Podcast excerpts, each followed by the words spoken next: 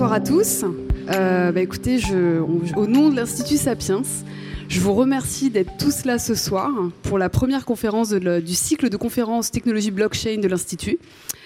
Euh, donc je m'appelle Aurélie Jean, je vous parlerai un tout petit peu de moi après, c'est pas ce qui est intéressant, mais avant tout je voulais d'abord euh, donc vous remercier d'être tous ce soir ici, parce que vous êtes notre premier soutien.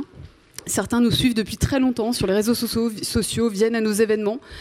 certains sont adhérents de l'Institut et d'autres en fait nous soutiennent financièrement, matériellement et autres. Et donc à cela, je voulais d'abord remercier donc la Sciences Po de nous accueillir ce soir et qui va nous accueillir dans toutes les conférences de notre cycle cette année sur la technologie blockchain. On les remercie infiniment.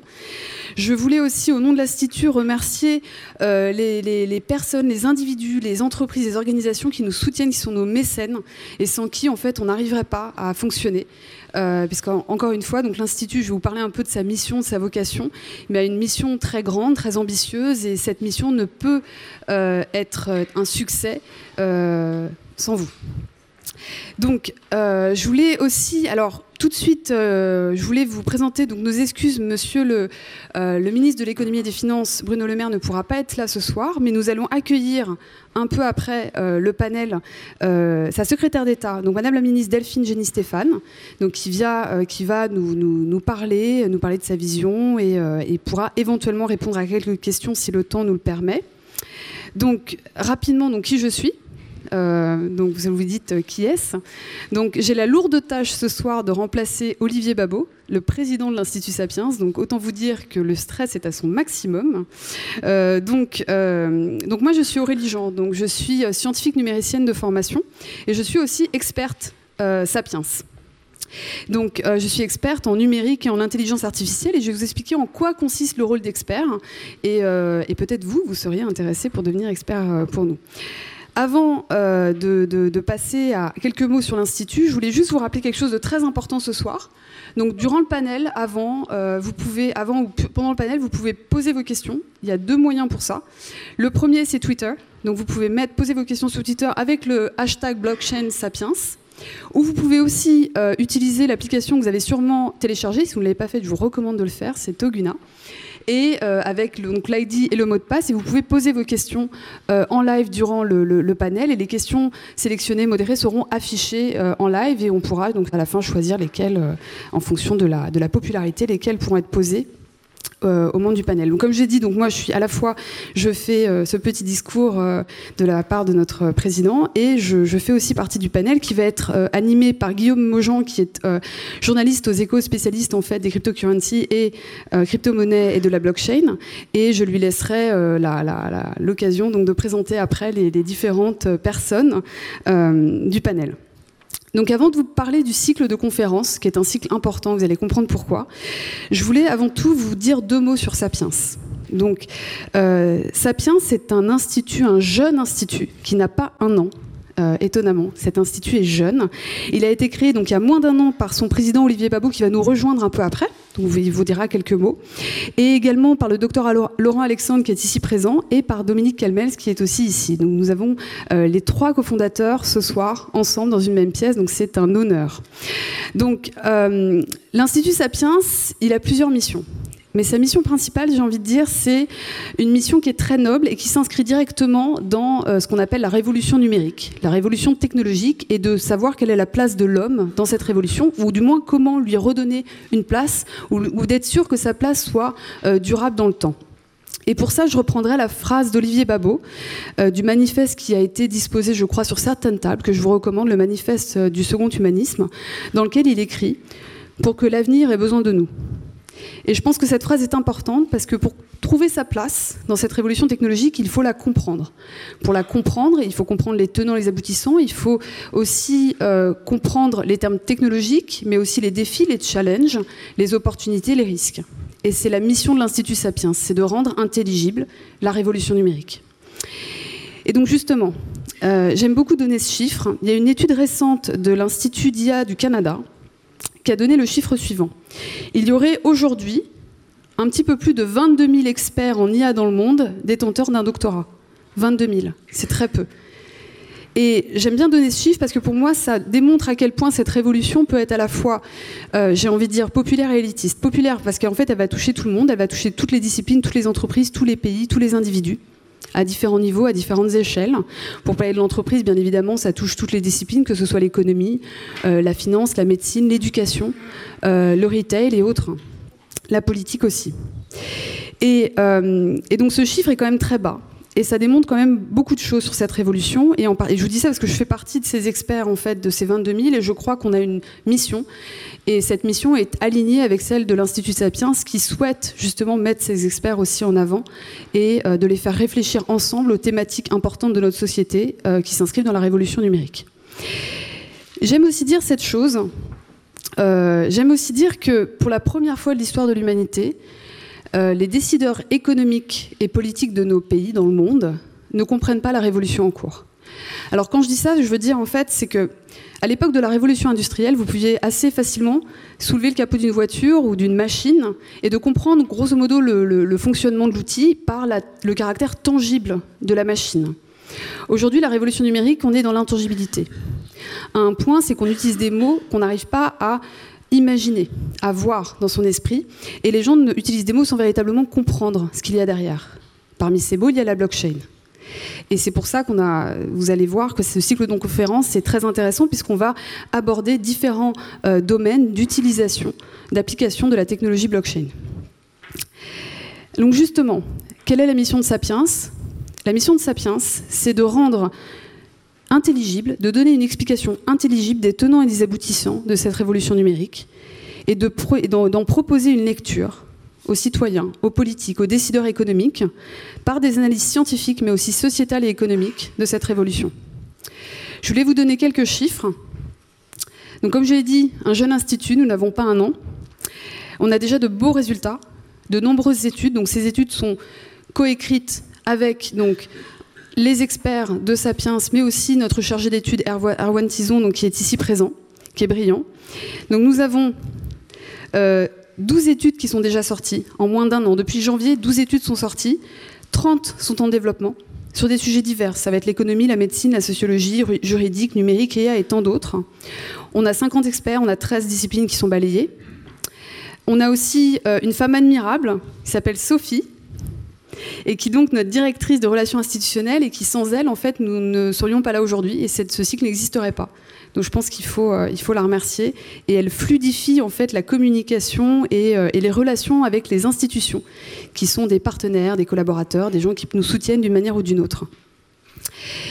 Donc on a une jolie équipe et cette jolie équipe, en fait, elle peut fonctionner euh, parce que vous êtes là. Euh, et, donc là, je vais prendre une casquette que j'aime pas prendre, mais je vais la prendre quand même. C'est la casquette commerciale. Et Dieu sait que je n'ai pas de formation commerciale, donc je vous prie d'être très euh, euh, indulgent avec moi. Donc, comme vous le savez, il y a une, on peut être adhérent de l'Institut Sapiens. Je vois des sourires, c'est bien. Vous êtes déjà adhérent, peut-être. Non, presque, il faut. Donc justement, je vous conseille fortement d'adhérer à l'Institut. Pourquoi? C'est 100 euros par an. C'est rien du tout. C'est rien, enfin c'est rien, c'est rien au vu de ce que, tout ce que vous pouvez faire au sein de l'Institut. Donc qu'est-ce qu'on fait à l'Institut? Bah, On a ces cycles, comme aujourd'hui. Donc beaucoup d'entre vous sont invités. On a ces cycles comme aujourd'hui de conférences. On a des petits déjeuners euh, chez Sapiens qui sont une heure, de 8h30 à 9h30. On en avait un ce matin par exemple sur l'énergie. On en avait il y a une semaine sur la réforme de l'éducation professionnelle, avec entre autres euh, une, madame la députée. On, avait, a beaucoup de choses comme ça. On a aussi des rencontres privées d'adhérents. Euh, au sein de nos locaux, donc à l'Institut Sapiens, pas très loin d'ici, où on a justement, on échange, on essaie de, développer des idées, des réflexions autour des grands sujets sociétaux, économiques, numériques, autour toujours de la révolution numérique pour trouver une place pour l'humain. Et donc, euh, on a besoin de vous, on a besoin de votre, de votre aide, et surtout, on veut que vous nous aidiez à avancer dans cette réflexion commune. Et je dis bien commune, parce qu'il y a l'individu, il y a la communauté, et tous ensemble, on peut collaborer et mieux comprendre en fait euh, cette révolution sous différents angles, sous différentes formes, et avec euh, nos visions différentes.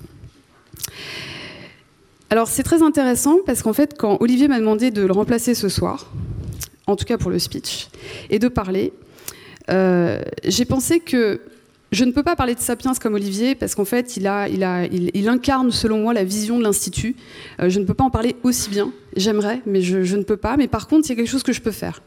C'est je peux vous expliquer pourquoi j'ai rejoint Sapiens en tant qu'experte. Et ça, je peux vous l'expliquer. Donc, euh, il y a plusieurs raisons pour lesquelles j'ai rejoint l'Institut. Alors, la première, c'est que Sophie McLaughlin, qui est directrice des, des, relations institutionnelles, est une très bonne amie à moi. Et quand elle m'a demandé, je lui ai tout de suite dit oui, en fait. Parce que pour ceux qui la connaissent, il est très difficile de dire non à Sophie. La deuxième raison, euh, c'est que je pensais en effet que je pouvais peut-être apporter quelque chose à cet institut. Euh, de par mon, mon background, ce que j'ai fait avant, donc j'utilise les mathématiques et, le code informatique dans différentes disciplines. Je l'ai appliqué dans l'ingénierie, la médecine, l'économie, la finance, le journalisme, l'éducation.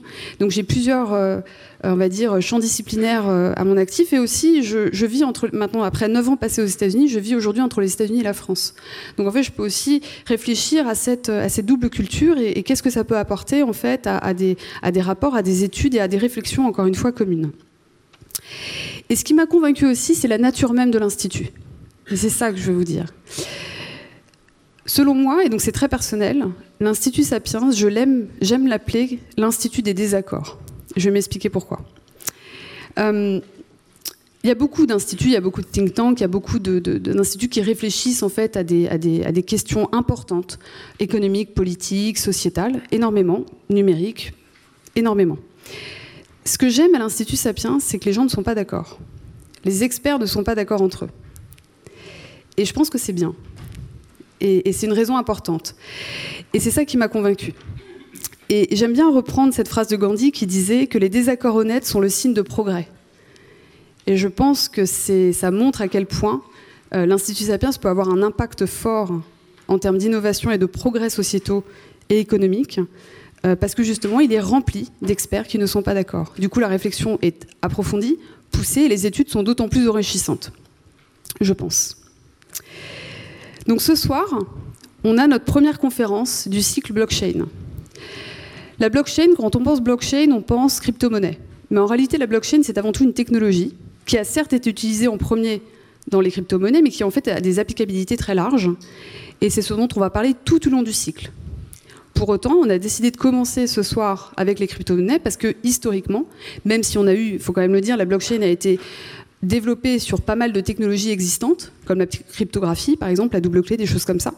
Néanmoins, euh, la première application directe de la blockchain a été les crypto-monnaies. Donc on commence ce soir avec ça, mais sachez qu'après, euh, la prochaine conférence va être en novembre et on va parler d'autres sujets. On va parler de la médecine, on va parler de, la politique, plein de sujets comme ça, des gouvernances, pour montrer en fait comment la blockchain peut impacter tous les domaines.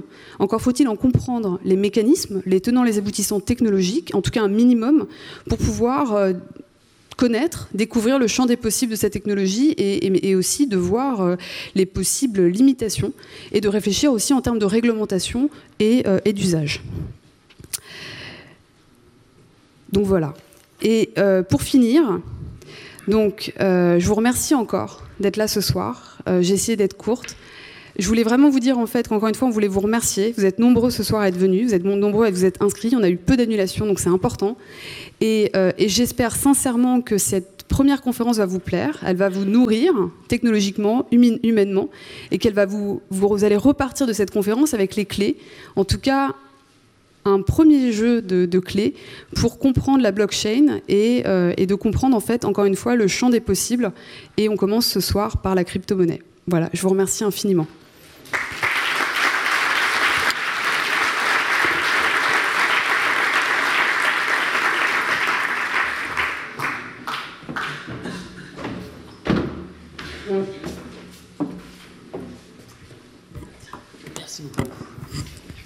Merci beaucoup Aurélie. Je suis donc Guillaume Maujean, euh, je travaille aux échos et je suis ravi d'animer cette première conférence de l'Institut Sapiens qui s'appelle, qui a été intitulée je crois les, les crypto-monnaies des faux monnayeurs.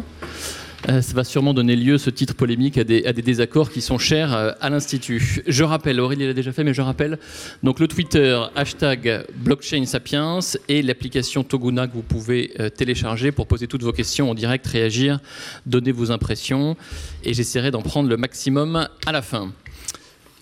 On va essayer de partager cette, cette heure qu'on a ensemble, un peu plus d'une heure, en trois temps. Un premier temps pour comprendre le mécanisme des crypto-monnaies, euh, comprendre comment ça fonctionne, être le plus pédago possible. Il y a beaucoup de, jeunes dans la salle et sur ce sujet, je crois qu'il est toujours important d'être pédago. Un deuxième temps qui sera consacré à la blockchain et ses applications. Et puis un troisième à la réglementation qui bouge énormément en ce moment, notamment en France. Et ce sera précieux d'avoir le euh, témoignage de la secrétaire d'État. Nos panélistes, je vais commencer par euh, Éric Larchevêque à ma droite. Eric Larchevêque, vous êtes ingénieur, serial entrepreneur, vous avez monté plusieurs projets dans divers secteurs en Europe. Et en 2013, vous découvrez le Bitcoin, la technologie blockchain. Vous créez d'abord la maison du Bitcoin à Paris avec euh, Thomas France, qui a beaucoup euh, évolué et s'est amélioré depuis. Et puis surtout, vous cofondez Ledger. Ledger, c'est une société qui a levé 75 millions de dollars en janvier dernier. Euh, notamment avec son produit, le Nano S, la Nano S, je sais pas comment on dit, le Nano. S, en tout cas, c'est un mini coffre-fort mm. digital pour crypto-monnaie qui est de la taille d'une clé USB et qui s'arrache littéralement, puisque l'année dernière, vous en avez vendu plus d'un million dans 165 pays. Votre ambition maintenant, c'est de faire de Ledger un des leaders technologiques européens et vous, euh, notamment, visez une valorisation de plus de, 10 milliards, il me semble. Hein. Voilà, on va essayer. je, vous mets, je vous mets un peu la pression. Philippe Heim. Philippe Heim, vous êtes directeur général délégué de Société Générale depuis mai 2018, après avoir débuté dans la fonction publique. Vous avez conduit un parcours en deux temps au sein de Société Générale depuis 2007, d'abord comme banquier conseil, puis au service de la stratégie et des finances du groupe. Vous êtes diplômé de l'École supérieure de commerce de Paris, le SCP Europe, de Sciences Po, donc vous retrouvez les amphis euh, qui ont été chers, ainsi que de l'ENA. Aurélie Jean, vous êtes déjà présenté, mais je vais en dire un peu plus, parce que vous avez été modeste. Vous êtes docteur en mécanique numérique et sciences des matériaux de formation. Vous avez toujours eu une appétence pour les matières scientifiques, en particulier les maths et la physique. Vous avez fait vos armes au MIT. Et vous ne l'avez pas dit, mais vous vous engagez depuis de nombreuses années dans la promotion des métiers du code pour les femmes, qui sont encore euh, sous-représentés dans ce domaine. Vous avez aussi fondé In Silico Veritas, qui est une agence de conseil analytique et numérique. Je rajoute que vous êtes consultante indépendante pour le BCG, vous enseignez l'algorithmique aux États-Unis. Et en France, on peut vous lire dans Le Point et dans sa newsletter Fébé.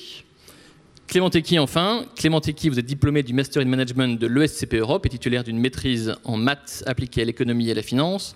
Vous êtes spécialisé dans la modélisation financière complexe et quantitative au sein du cabinet Accuracy.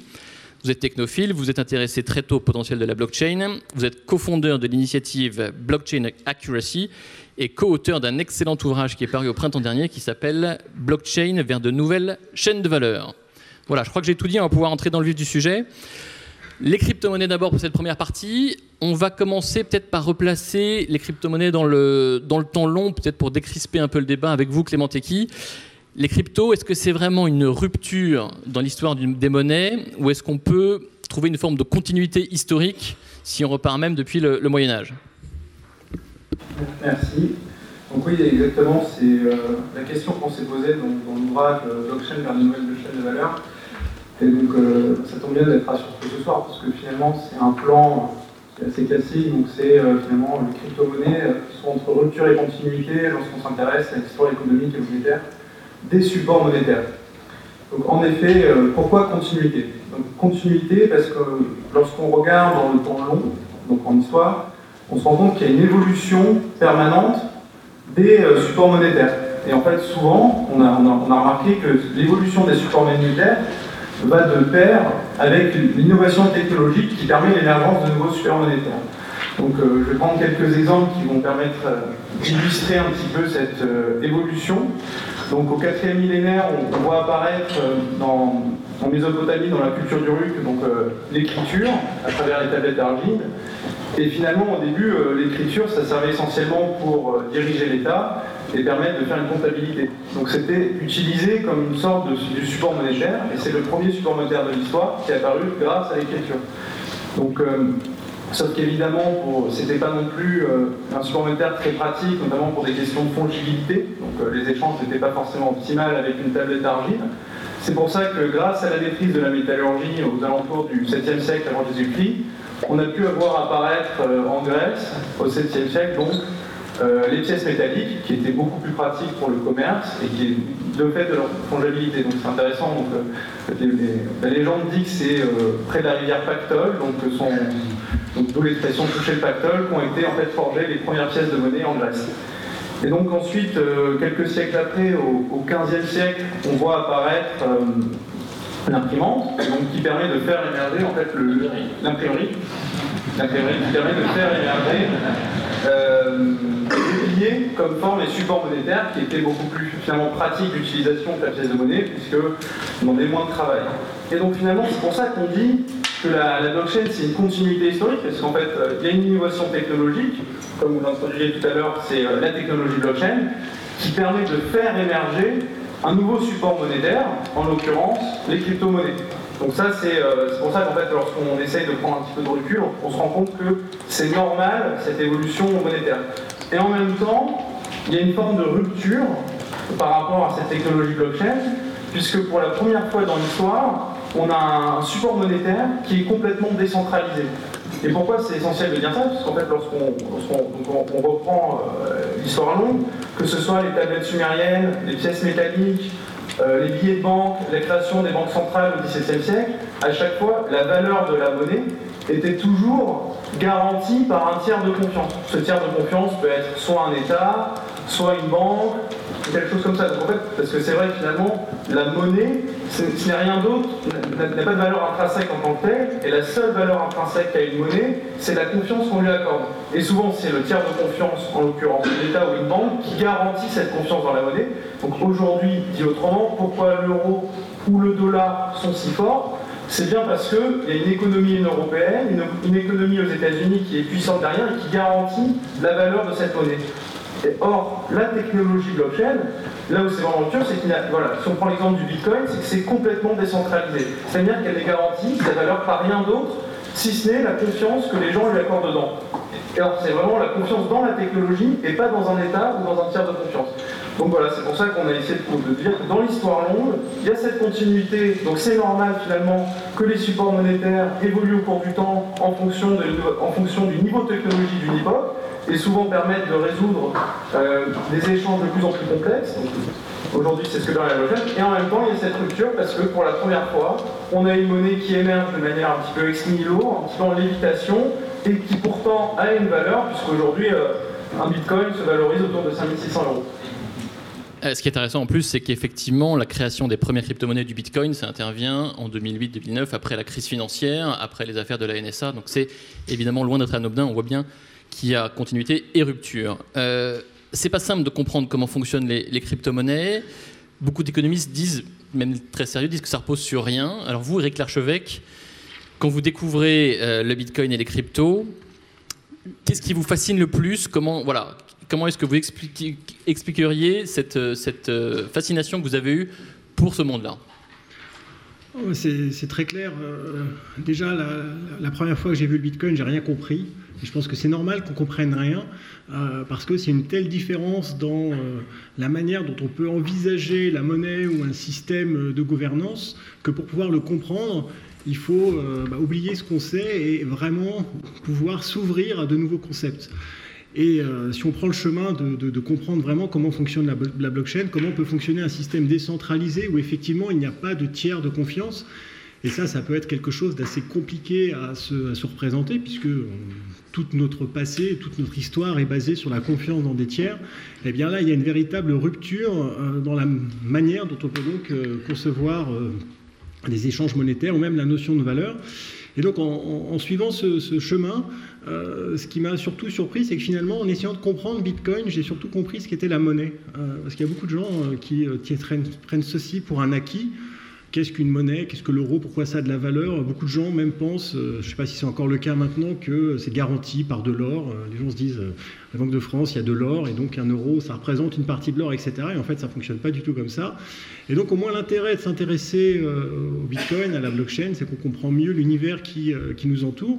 Et il y a effectivement une vraie, véritable fascination dans un système décentralisé, distribué, qui arrive à fonctionner sans avoir une tête, euh, à couper euh, et d'être basé sur la capacité euh, de pouvoir résister à la censure, de pouvoir avoir une véritable résilience Et la force de Bitcoin, c'est d'avoir pu démontrer sur ces dix dernières années, parce qu'on là on va fêter les dix ans euh, de Bitcoin, que malgré tout ce qui a pu se passer, malgré tous les vents contraires, malgré toutes les crises, les hacks, les problèmes, les scandales, tout ce qu'on peut imaginer, au final, Bitcoin est toujours là. Et, et c'est la démonstration que euh, cette technologie euh, fonctionne et qu'elle s'inscrit dans une véritable résilience. Donc c'est un véritable chemin un petit peu initiatique de pouvoir comprendre euh, les, bases de la blockchain. Ça peut mettre du temps. Moi j'ai mis euh, une bonne semaine avant de, comprendre, donc il ne faut pas s'étonner euh, si au bout de la première, la deuxième fois, la troisième fois on comprend toujours pas, parce que c'est quand même un concept qui, mmh. est, qui sort des, sentiers battus. Par contre, quand je l'ai compris, j'ai vraiment eu une sorte d'épiphanie, une révélation, en me disant que le potentiel de cette technologie était une, enfin, il y avait un véritable potentiel de quatrième révolution industrielle. Euh, j'ai créé ma première entreprise en 96 et j'ai vu l'impact qu'avait pu avoir Internet sur la société. Et pour moi, il était clair que la blockchain allait avoir un impact aussi important. Et donc c'est pour ça que j'ai décidé de euh, vraiment euh, me concentrer sur cette technologie et de m'y investir et et de contribuer à essayer de, la développer. Qu'est-ce qui vous pousse à créer, à créer Ledger, à investir non pas sur les crypto-monnaies en elles-mêmes, mais plutôt sur les supports numériques, sur le coffre-fort qui va permettre de les garder? Eh bien, après avoir, fait, euh, après avoir ouvert la maison du Bitcoin, ce qui m'a permis de bien comprendre l'écosystème, il m'a paru essentiel, il m'a paru qu'il y avait une question essentielle qui méritait une réponse. C'était euh, la première question, on va dire, c'est comment je fais pour acheter des bitcoins, comment je fais pour rentrer dans l'univers de la crypto-monnaie ou, de la blockchain, mais en l'occurrence le bitcoin, hein, à l'époque c'était vraiment, et encore maintenant, la seule véritable application. Et la deuxième question, et donc là la réponse est assez simple, hein, il faut trouver des places d'échange, euh, des, brokers, etc. On peut facilement se le représenter. Mais la deuxième question, c'était comment je fais pour les garder, pour les conserver? Euh, et là, il n'y avait, pas forcément de réponse sur, le, sur le marché. Et la France a euh, un savoir-faire assez extraordinaire en matière de sécurité. Hein, la carte à puce, c'est une invention française. 40 ans d'histoire. Aujourd'hui, euh, toutes les cartes de crédit que vous avez dans le monde entier euh, sont quasiment toutes de fabrication française, européenne. Et donc, il y a un véritable savoir-faire. Et basé sur une rencontre avec des personnes qui avaient développé des premières solutions de sécurité sur la carte à puce, on s'est finalement rendu compte que pour pouvoir exister, pour pouvoir se développer, il était indispensable de pouvoir apporter de la sécurité, puisque dans un modèle de gouvernance distribuée, où finalement vous êtes votre propre banque, vous devez réussir à vous faire confiance à vous-même et vous devez donc avoir les bons outils. Et donc c'était un petit peu euh, la genèse de Ledger, à savoir de créer une technologie qui va permettre à tout à chacun dans le monde entier, euh, qu'on soit un individu, qu'on soit une entreprise ou finalement une, machine, hein, et ça on pourra reboucler sur les, les usages plus tard, on a besoin de pouvoir faire des transactions en toute sécurité et la technologie de carte à puce, qui est de la sécurité euh, hardware qui permet d'assurer la conservation euh, et la garde d'une euh, des, des, clés privées qui représentent vraiment la propriété, sont un élément essentiel pour pouvoir, pour pouvoir avancer. Et donc c'est dans cet esprit qu'on a créé Ledger. Et vous êtes propriétaire de la techno La technologie. Bravo. vous l'avez dit, aucun gouvernement, aucune entreprise, aucune technologie, aucun hacker n'est pour l'instant puis mettre à mal le Bitcoin et les crypto-monnaies. Euh, euh, Aurélie Jean, quelles sont les, menaces qui pourraient le fragiliser et quels sont les challenges qui permettraient qu'ils s'épanouissent encore davantage? Oui, alors c'est intéressant de poser cette question parce qu'en fait, avant-hier, j'ai lu le livre de Primavera De Filippi qui a écrit un très bon livre dans la collection Que sais. Je profite pour faire un peu de pub, excusez-moi, qui est, une femme vraiment formidable et qui est spécialiste de la blockchain, qui travaille au CNRS et qui est professeur à Harvard. Et j'ai échangé avec elle justement avant-hier sur ce sujet. Et en fait, enfin, selon moi, il y a vraiment euh, menaces. Je, n'arrive pas forcément à décrire les menaces. C'est assez compliqué pour moi de, voir ça. Par contre, je peux définir les challenges. Ça, c'est clair. D'abord, les challenges techniques, c'est-à-dire qu'encore une fois, lorsqu'on pense blockchain, on pense tout de suite crypto-monnaie. Alors, c'est le sujet de ce soir, c'est vrai, mais parce qu'on pense tout de suite crypto-monnaie, on pense application financière. Et parce qu'on pense application financière, on en voit tout de suite les limites. Les limites premières de la blockchain, c'est euh, littéralement, le, et ça vous, pourrez me confirmer, et Philippe également, c'est euh, justement les temps d'exécution pour l'attachement en fait, d'un bloc à la chaîne, à savoir la validation, la validation du consensus, euh, de l'algorithme de consensus, pour justement rattacher, valider ce bloc. Pour vous donner une idée, en moyenne, on peut prendre à peu près 10 minutes. On a développé, des gens ont développé des blockchains beaucoup plus légères, allégées, où on prend jusqu'à 2,5 2,5 minutes, enfin 2, minutes et demie. Pour la tâche de blockchain. On voit bien que ce genre de technologie peut être difficilement, par exemple, utilisé dans, dans des applications financières de marché, par exemple ou, ou, même de, des applications financières de, de, notre quotidien. Par exemple, pour vous donner une idée, Visa, la société Visa, enregistre 24 000 transactions financières par seconde. Avec la blockchain, c'est une dizaine par seconde. Voilà, donc ce serait assez difficile. Voilà. La blockchain de Bitcoin. Bitcoin, exactement. parce qu'en plus, il y a des blockchains qui se sont allégées. Et, euh, et donc, c'est vers ça qu'il faut tendre. Et l'allègement passe aussi par des concessions faites sur l'algorithme de consensus pour le rendre peut-être moins exigeant. Euh, voilà, donc après, moins exigeant, on peut dire aussi plus de menaces de, hacking. Mais passons. Après, pour moi, le challenge technique, il est là, en fait. Mais encore une fois, on pense, je pense à ce challenge technique parce qu'on pense crypto-monnaie. On pense applications financières. Si maintenant on élargit les applications et qu'on voit euh, sur des applications beaucoup plus larges, je vois la blockchain pouvant être utilisée dans beaucoup, beaucoup d'applications.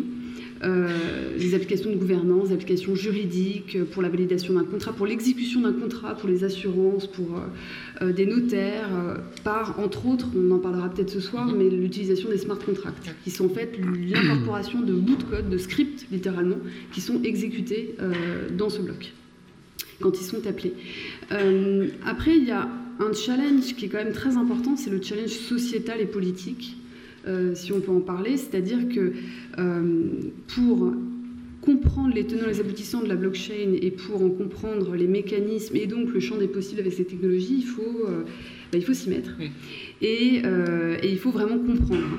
Et c'est vrai qu'aujourd'hui, pour que cette technologie puisse être acceptée par un maximum de personnes, par nos dirigeants économiques et politiques, il faut qu'en fait on comprenne. Et je dis ça parce que moi je suis dans cette phase d'apprentissage. Enfin, je, je, ne développe pas de blockchain, j'en ai utilisé mais je n'en développe pas. Mais je comprends les mécanismes et donc j'avance petit, enfin pas à pas euh, pour euh, comprendre davantage et en particulier de voir euh, quels seraient les champs d'application possibles. Et entre autres, je suis dans un projet qui s'appelle Electis, un projet de gouvernance utilisant des technologies blockchain dirigé par euh, Gilles de Montré. Donc, je pense qu'il y a plein d'applications autres que la, crypto-monnaie. Donc, vraiment, c'est faire accepter cette technologie par euh, les gens et, euh, et, nos politiques et nos dirigeants économiques. Et, ça, je pense que c'est quelque chose de, voilà, c'est un chemin à faire. Et c'est pour ça que ce cycle aussi est important, parce qu'on espère justement qu'on va pouvoir transmettre euh, ces informations, ces connaissances euh, et peut-être des réflexions plus tard. Eric, peut-être un, mot sur les, menaces. Vous en voyez, vous, des menaces qui pourraient effectivement euh, fragiliser tout l'écosystème, le, domaine des cryptos? Il peut y avoir des menaces sur, euh, sur les protocoles, sur la cryptographie. Il y a un gros bug qui a été trouvé dans Bitcoin il y a quelques jours euh, qui aurait pu mettre à mal un petit peu le consensus et la capacité de pouvoir accélérer la création de, Bitcoin. Euh, donc la, la, technologie, même si elle a déjà fait ses preuves, on ne peut pas prouver qu'elle n'a pas euh, de failles. Cependant, la confiance euh, montre que euh, la, confiance est présente. Il y a aujourd'hui plus de 100 milliards de capitalisation sur Bitcoin, donc pour les hackers, pour ceux vraiment qui veulent essayer de, trouver des failles, c'est directement des, récompenses en cas de, succès. donc il peut y avoir aussi des failles hein, sur le protocole, sur la cryptographie elle-même. Euh, mais bon, euh, ça c'est quelque chose qui paraît quand même peu probable. Ensuite, je suis assez d'accord, c'est surtout des challenges, hein, des challenges de scalabilité, des, challenges de s'adapter à des, vitesses euh, de transactionnels et des volumes transactionnels qui pourraient être bien plus énormes que ce que peut supporter Bitcoin aujourd'hui ou même d'autres transactions, d'autres blockchains comme, comme Ethereum qui, bien sûr, ne peuvent pas rivaliser avec Visa. Et aujourd'hui, ce n'est pas l'objectif, hein, c'est plutôt une alternative hein, qu'un système de paiement qui peut scaler autant. On en parlera après. Aurélie, un mot avant de passer la parole à Philippe. Parce que Je me souviens avoir lu un article il y a un petit moment déjà sur euh, dans un système blockchain. En fait, ce qui se passe, c'est qu'il y a une enfin, les gens sont anonymes. Anonymisation. Merci euh, Guillaume. Euh, et donc, on a vu en fait certains, certaines personnes utiliser des, des, blockchains pour financer, pour faire des transferts d'argent, pour financer de l'armement, du contenu pornographique illégal, des choses comme ça. voilà, les risques pour moi sont là et, et, et voilà, il faut en prendre conscience, mais Mais bon, ce n'est pas à cause de la blockchain, c'est ça, c'est à cause des personnes qui le font. Et un autre point que j'ai oublié aussi, c'est Il y a aussi des, des terroristes ou des, vendeurs d'armes qui utilisent de l'argent liquide. Voilà, on, parle aussi beaucoup de, de risques. Interpol a publié un rapport comme quoi il y a eu zéro acte de terrorisme ah, qui avait été utilisé par la blockchain, donc ça, ça relève aujourd'hui un petit peu. Il y en a eu pour le trafic d'armes. Ça, j'ai vu des articles. C'est surtout sur les ransomware que c'est utilisé en fait. Lorsqu'on va hacker une entreprise, on va demander euh, un paiement en bitcoin. Le paiement en bitcoin, c'est pratique parce que pour être exact, c'est pas, enfin, le bitcoin en l'occurrence, c'est pas de l'anonymat, c'est du pseudo-anonymat. Pseudo-anonymat, c'est des listes, c'est des, signes 1, 0. Parce qu'il existe des blockchains qui sont complètement anonymes. C'est vrai. Et, aussi, un point important, c'est la réglementation. Je, dis ça parce que hier, j'ai découvert que la, CNIL avait sorti un rapport en fait, euh, sur la, technologie blockchain en lien avec le, pour, pour satisfaire le RGPD. Et donc il y a ça aussi qui est très important, c'est que pour mettre en place des réglementations, si on en met, si on les met en place, il faut qu'elles soient euh, intelligibles et intelligentes. Et pour ça, il faut qu'elles se fassent aussi avec des acteurs euh, comme vous, Eric, comme Philippe, voilà, des, gens qui, qui sont dans, le, dans, cette économie, dans cette technologie et dans, dans son application directe. Alors Philippe Haim, quel est le regard du banquier sur tout cet univers qui menace un peu son existence, qui menace quand même de, de désintermédier euh, ces producteurs de, monnaie que vous êtes Alors e-, effectivement, alors je vais essayer de, décrire hein, le, point de vue du banquier par rapport à la, technologie, par rapport aux crypto-monnaies.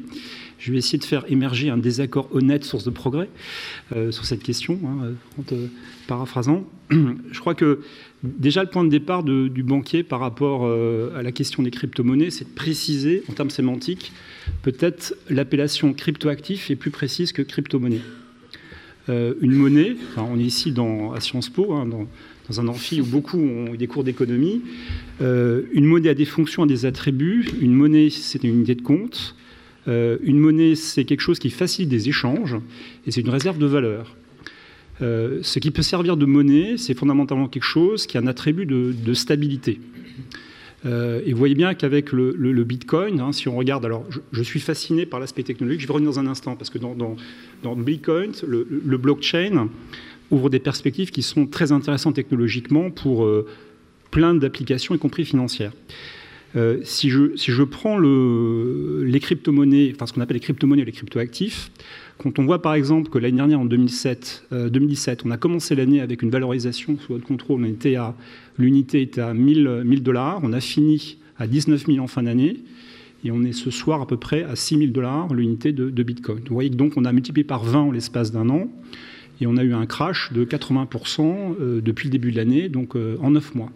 Donc on ne peut pas euh, bâtir un système d'échange, ou en tout cas construire un système de réserve de valeur, compte tenu de, cette volatilité qui est plus importante que ce qu'on peut connaître actuellement sur les marchés, sur la livre turque, euh, voire même l'inflation qu'on peut avoir au Venezuela avec des montants très importants. Euh, alors, c'est pour ça que je pense qu'il faut être précis, il faut, il faut parler de cryptoactifs qui peuvent avoir leur usage hein, pour des, gens qui souhaitent investir, spéculer, donc ça peut avoir un intérêt, hein, ça je, ne le nie pas. Alors nous, en tant que banque, quelle est notre perspective? Et, pourquoi? Euh, C'est pas qu'on est frileux, on est agnostique et pourquoi on est, en retrait euh, la mission fondamentale des, banques, euh, on, est un secteur régulé. Euh, quelque part, on intervient en prolongation des pouvoirs publics sur un certain nombre de missions. On doit assurer naturellement la sécurité des systèmes financiers. on se doit de lutter contre le, blanchiment et contre le terrorisme, c'est-à-dire concrètement, on, doit pouvoir connaître, analyser et comprendre tous les flux financiers que l'on voit sur nos comptes. Donc vous voyez bien que, ipso facto, un des attributs des cryptos actifs, c'est-à-dire, euh, on l'a évoqué à l'instant, l'anonymat, c'est quelque chose qui est totalement antagoniste avec nos missions, nos contraintes, et qui peut nous conduire, si on, est défaillant dans l'analyse de ces flux, euh, dans leur traçabilité, à encourir des amendes ou à perdre notre licence. Donc vous voyez, c'est la raison pour laquelle la Banque de France, l'année dernière, enfin l'année dernière, cette année, excusez-moi, on va très vite, euh, dans un rapport qui a, fait grand bruit, hein, un rapport conjoint Banque de France-ACPR, a indiqué que euh, les banques ne pouvaient pas avoir d'activité euh, de, collecte de dépôt ou de prêt en cryptoactifs. Pour, euh, car ce serait totalement contradictoire avec leur mission qui est de tracer les flux. Ensuite, deuxième aspect, la protection des, épargnants. Euh, alors il y a un certain nombre de, nouvelles réglementations. Euh, c'est affreusement technique. je suis désolé, on vit dans un monde très régulé, mais des réglementations comme MIFID 2, on se doit d'assurer que nos clients, nos épargnants à qui nous proposons des produits, maîtrisent la complexité et les facteurs de risque associés à ces produits. Et donc, on voit bien que, et ça, rejoint une autre préconisation de la Banque de France, l'investissement dans les crypto-actifs, compte tenu de la volatilité que j'ai indiquée et des risques importants euh, de perte en capital, Naturellement, c'est une classe d'actifs qui est interdite au grand public. Enfin, interdit. Euh, tout le monde peut investir dans, le crypto-actif. On est dans un pays libre tout le monde peut investir son épargne où il le souhaite. Et en tout cas, avec euh, une, une, nécessaire information de ces investisseurs, de ces épargnants sur les risques associés à ces cryptoactifs et selon les recommandations de la Banque de France, de la CPR, doivent être réservés aux investisseurs avertis. Alors chacun, tout le monde dans cette salle peut être investisseur averti. Il faut juste bien comprendre les supports dans lesquels euh, euh, on place son argent et euh, accepter naturellement dans la durée ces facteurs de risque. Voilà. Donc en toile de fond d'où nous partons. Alors pour autant, ayant dit cela, je pense qu'il est très intéressant, et je, rebondis sur ce que dit Aurélie, la technologie blockchain, la technologie des registres distribués, c'est-à-dire qu'on n'a plus besoin de tiers de confiance, mais on peut sécuriser des transactions, des opérations à travers le blockchain. Ça ouvre des perspectives phénoménales. Je pense que c'est une percée euh, technologique majeure et on, pourra développer, mais il y, a, des fruits extrêmement féconds qu'on va pouvoir tirer euh, de, la technologie. Bah, transition parfaite. Euh, Clémenté, qui justement va se focaliser sur la blockchain et ses applications, vous, vous êtes convaincu, en tout cas vous le dites dans votre ouvrage, que la blockchain est un outil de transformation de la vie économique et sociale. Est-ce que vous pouvez nous dire, notamment à partir d'exemples concrets, comment ça va, ça peut en tout cas redessiner la, carte économique? Oui, alors d'abord, en fait, il faut essayer d'abord de définir pourquoi on considère que c'est vraiment un outil de transformation de la vie économique et sociale, parce qu'on aime bien faire le parallèle de ce qu'on fait euh, dans, dans l'ouvrage avec Internet. Aujourd'hui, il est difficile de nier qu'Internet a radicalement transformé euh, nos sociétés, la manière dont on fait euh, du commerce, mais également nos interactions de manière générale. Pourquoi? Parce qu'en fait, Internet, qu'est-ce que c'est fondamentalement? Ça touche à la communication. Ça facilite la communication entre personnes. Alors, ce qui, fonde l'essence même en fait, d'une société entre personnes, c'est la communication. Et euh, lorsqu'on dit que la blockchain, en un mot, en fait, ça va révolutionner quoi? Les transactions, les transactions de toute nature encore une fois, comme Internet, on touche à quelque chose qui, fonde l'essence de nos sociétés. Donc le fait de transacter, d'avoir entre personnes des transactions commerciales ou non. Donc forcément, on touche quelque chose qui, constitue le cœur de ce qui constitue une société humaine. Donc c'est pour ça qu'on considère que c'est un facteur révolutionnaire. Et donc, lorsqu'on s'intéresse un petit peu également à l'analyse économique de la blockchain, qu'est-ce que c'est concrètement? Donc on peut donner des définitions technologiques, ça permet d'avoir euh, des, transferts décentralisés, etc. Mais nous, ce qu'on aime donner, c'est une autre définition, quelque chose qui, frappe un peu plus, c'est qu'en fait, c'est avant tout, la, blockchain, une machine à générer des comportements vertueux sur un réseau. Donc en fait, la blockchain, c'est ça. Donc, donc dit autrement, qu'est-ce que c'est? Pourquoi des comportements vertueux? Donc en fait, le, le Bitcoin, c'est exactement ça. Tout à l'heure, on parlait de la contrainte des 10 minutes que c'est un problème de scalabilité, etc. Mais ce qu'il faut bien comprendre, c'est que ces 10 minutes-là, en fait, ils ont été pensés, ça aurait pu être 5 minutes, etc., c'était purement arbitraire. Et l'idée, c'était d'aligner en fait les intérêts entre les producteurs, donc les mineurs qui, sécurisent le réseau, et le consommateur, celui qui utilise les transactions. Donc en fait, le Bitcoin, le, génie du Bitcoin, c'est en fait euh, réussir à, synthétiser euh, la science cryptographique, euh, les mathématiques, la science informatique, pour créer un alignement des intérêts parfaits entre le consommateur et le producteur pour faire émerger un réseau décentralisé qui fonctionne de manière autonome.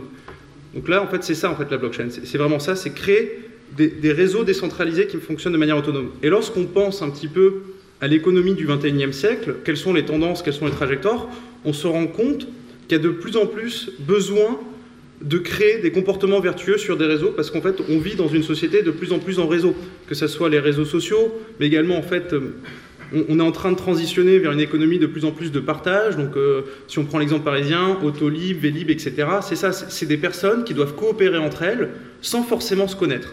Et lorsqu'on dit que la blockchain, ça permet de créer des incentives financières pour que les personnes qui coopèrent, coopèrent entre elles le font de manière mutuellement bénéfique, donc là on touche quelque chose de fondamentalement puissant.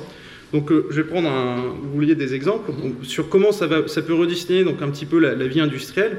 Si on prend l'exemple de l'énergie, qui était le, thème de Sapiens ce matin, si on, synthétise un petit peu le, modèle économique de l'énergie au XXe siècle, c'était quelque chose qui était très vertical. Donc on avait une usine de production qui allait déverser sa production vers des consommateurs atomisés. Or, aujourd'hui, au XXIe siècle, on se rend compte que c'est un système qui est un petit peu orthogonal à celui-là. On tend vers quelque chose où c'est de plus en plus finalement décentralisé. On va avoir la construction d'écoquartiers avec des consommateurs et des acteurs qui va générer finalement un marché, un marché pair à pair. Or, lorsqu'on dit que la blockchain, ça permet de faire vivre des marchés pair à pair de manière autonome, complètement décentralisée, sans nécessité de tiers de confiance, bah là, en fait, ça permet d'accélérer finalement ce processus, cette transformation économique et sociale qui serait complètement orthogonale, parce que, encore une fois, le XXe siècle, la plupart des modèles économiques étaient verticaux, et là, on est sur quelque chose de plus horizontaux.